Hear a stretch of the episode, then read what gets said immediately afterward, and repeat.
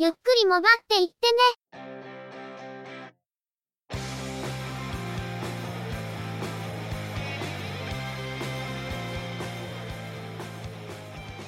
モバイル、通信、IT 関連のニュースや話題などを取り上げて、中の人の意見や感想を述べてみたり、製品レビューまがいのことをしてみたり、様々な体験や見聞について、お話をしてみるポッドキャストです。ゆくもばでのおしゃべりは、すべて合成音声でお送りしています。多少お聞き苦しいことがあるかもしれませんけど、どうぞご容赦ください。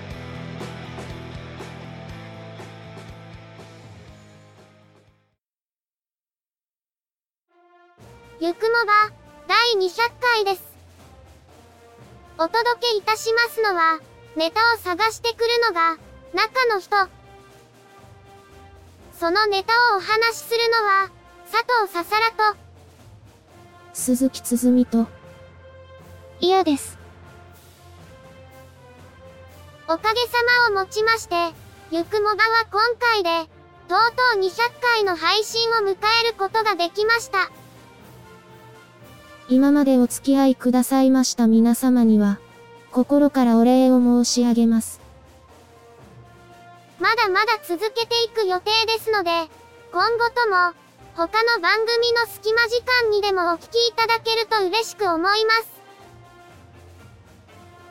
それから、これまでは臨時要員という扱いだったイヤも、正式にゆくもば本編のメンバーとして加わることになりました。最近は毎週出ていましたので、今更かもしれませんが、改めまして、よろしくお願いします。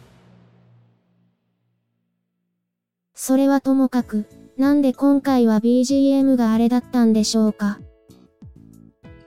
一応、200回記念、ということなのでは？別のとこで使う予定だったような気もしますけど。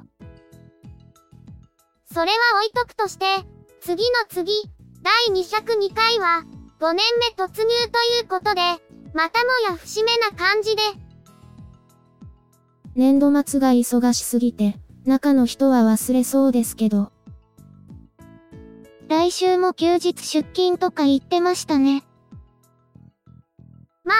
あ、忘れてたら、どっかの怖い妖精さんが思い出させてくれるんじゃないかと。なぜ見てるんです。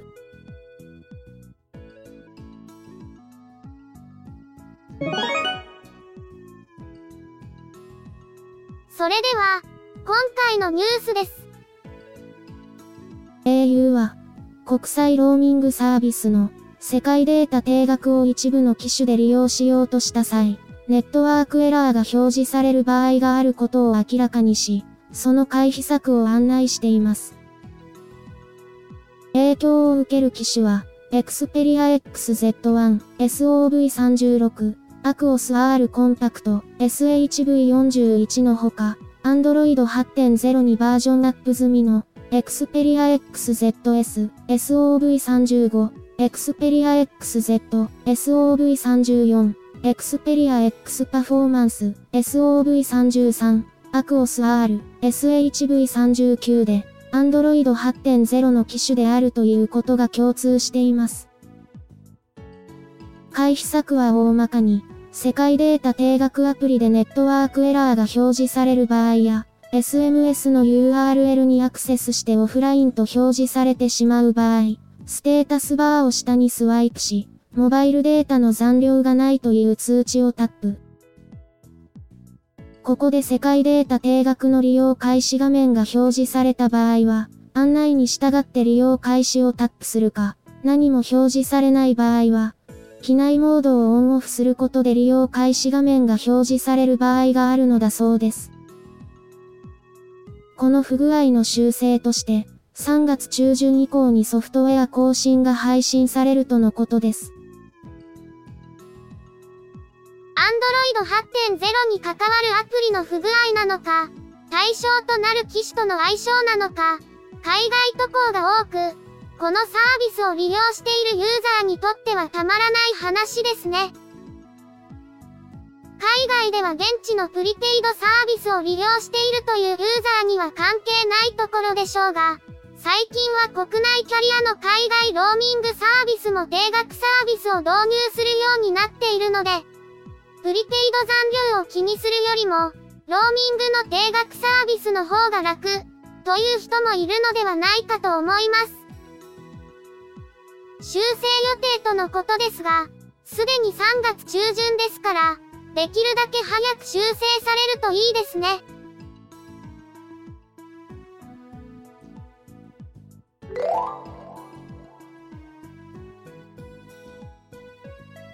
ソフトバンクは iPhone、iPad 向けのメールサービス、e メール、カッコ i で7月2日に SSL 関連の新たな規制を導入するとのことです。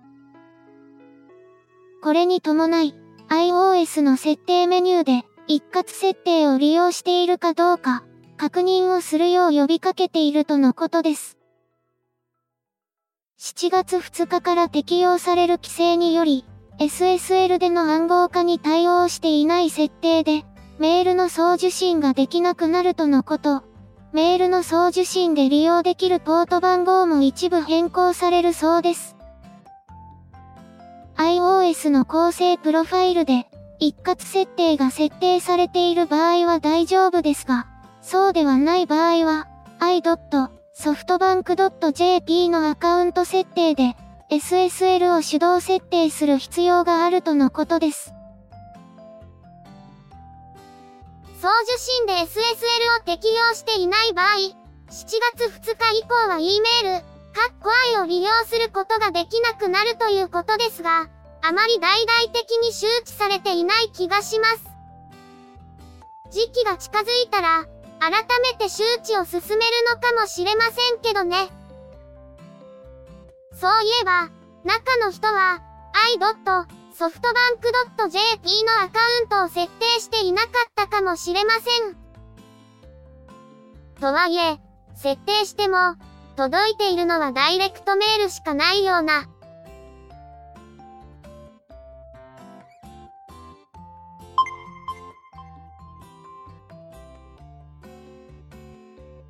BWA ジャパンは、ケーブルテレビ事業者が提供する一部の MVNO において、iPhone 8、iPhone 8 Plus の中古、未使用品の取り扱いを開始したことを明らかにしました。愛媛 CATV で販売が始まったのは、iPhone 8、iPhone 8 Plus の日本向けモデルの中古未使用品で、今後は他のケーブルテレビ事業者でも取り扱う予定とのこと。端末を供給する BWA ジャパンでは、iPhone X も調達環境が整い次第提供する予定とのことです。BWA ジャパンはケーブルテレビ事業者向けに MVNO プラットフォーム、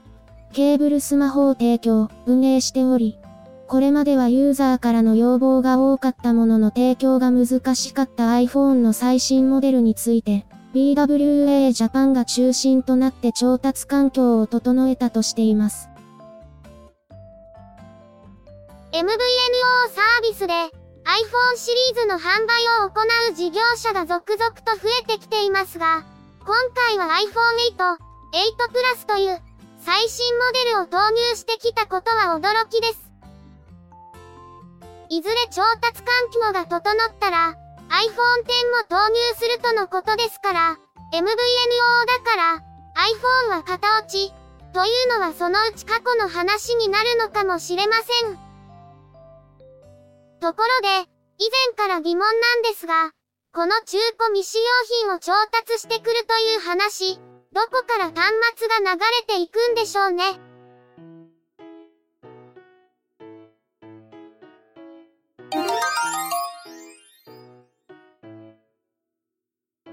インターネットイニシアティブ IIJ は、基地局以外はすべて IIJ でコントロールしてサービスを提供するフル MVNO を開始したことを明らかにしました。まずは法人向けのデータ通信サービス IIJ モバイルサービスタイプ I で適用し、4月2日発売の訪日外国人向けプリペイドデータ通信 SIM カードでも適用されるとのことです。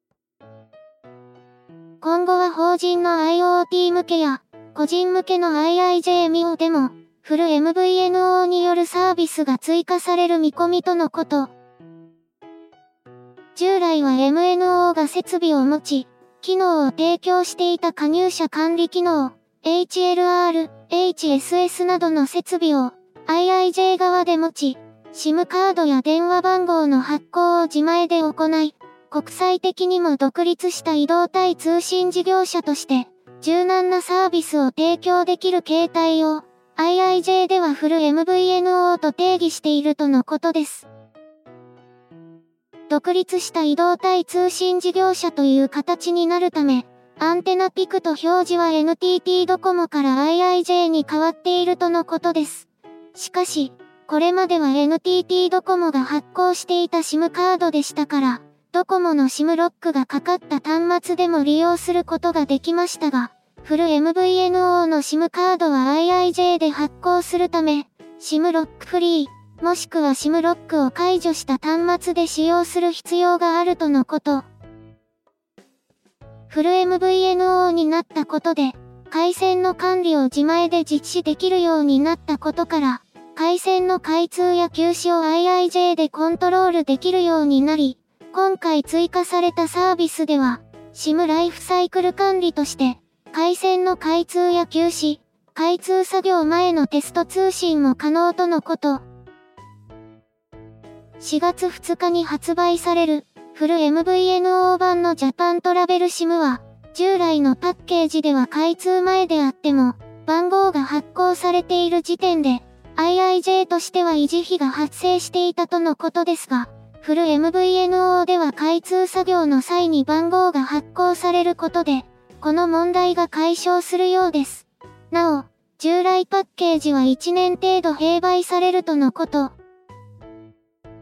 なお、法人向けサービスでは6月をめどに国際ローミングを提供し、国際兵役網の提供にも道筋をつけるとしており、2018年度上期に個人向け、IIJ ミオのフル MVNO 版を、従来版と併売する形で提供する予定としています。MVNO、MVNE 側で加入者管理機能を持つことで、柔軟な運用を可能にする、フル MVNO によ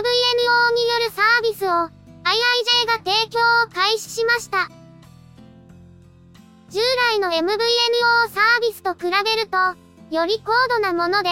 語弊はあると思いますが、従来のサービスと、現在楽天が目指している MNO としての参入の中間、という感じでしょうか？今回提供が開始されたのは法人向け、4月からは訪日外国人向けのプリペイドサービスで、フル MVNO 版のサービスが提供されますが、上期のうちには IIJ ミオでも投入予定とのことで、楽しみではあります。一方これまでと違って、NTT ドコモのネットワークを使用しますが、NTT ドコモの SIM ロックがかかっている端末では使えなくなるということで、この点については利用者も注意が必要です。IIJ としては、自社で販売する端末は SIM ロックフリーモデルでしょうから、それ自体にはあまり影響は出ないのかもしれませんけどね。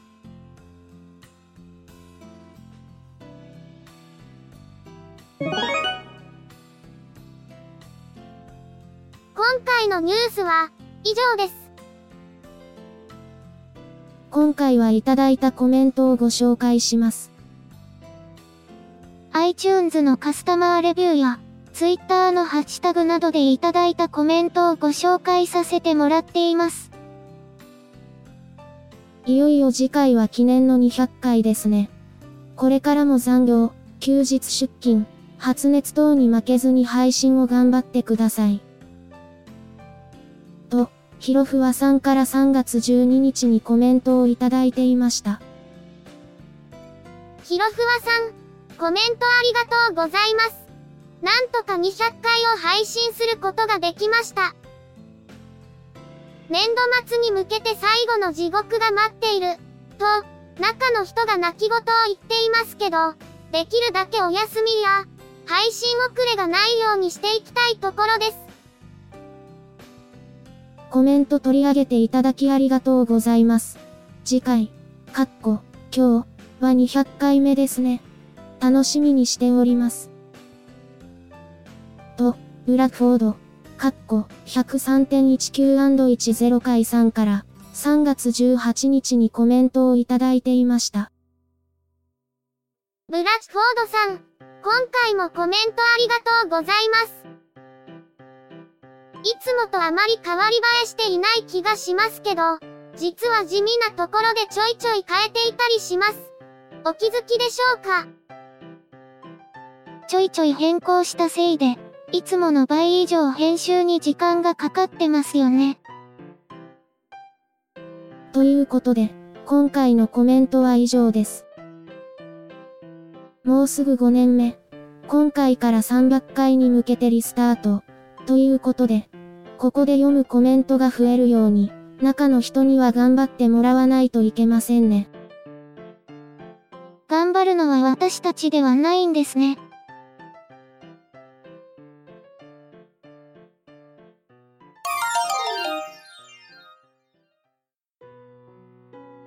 この番組では、お聞きいただいている皆様からの感想やご意見をお待ちしています。iOS のポッドキャストアプリや iTunes からのレビュー投稿、Twitter のハッシュタグ、シャープ yukumoba をつけたツイート、配信に利用しているシーサーブログや告知ブログ、ゆっくりもばっていってね、アフターザ、ポッドキャストへのコメント投稿、などなど、メッセージをお寄せいただく方法を複数用意しています。配信ブログ、告知ブログの URL は、ショーノートをご覧ください。告知ブログではごくたまに、中の人のイベント参加レポートなどをはじめ、ゆくもばに関連する話題や、配信には載せられないようなお話が掲載されることもあります。いただいたコメントは、番組内のコメント紹介でご紹介させていただきたいと思っています。このほか、中の人は YouTube で動画を配信していたんですけど、近頃は初版の都合で新規投稿を停止中です。チャンネル登録、いいね評価、コメントなどが多くいただけると、中の人がまたやる気を出すかもしれません。チャンネルやプレイリストへのリンクは、ショーノートに載せておきますので、お暇な時に見ていただけたらこれ幸い。それでは、今回はこの辺りで失礼いたします。また次回、皆様のお耳にかかれますように。ゆっくりもばっていってねは、合成音声の作成と編集に、チェビオ、クリエイティブスタジオを使用しています。構成、編集、その他もろもろまとめて全部の担当は、中の人、AKA、ハイマウント。声は、佐藤ささらと、鈴木つづみと、イヤでお送りいたしました。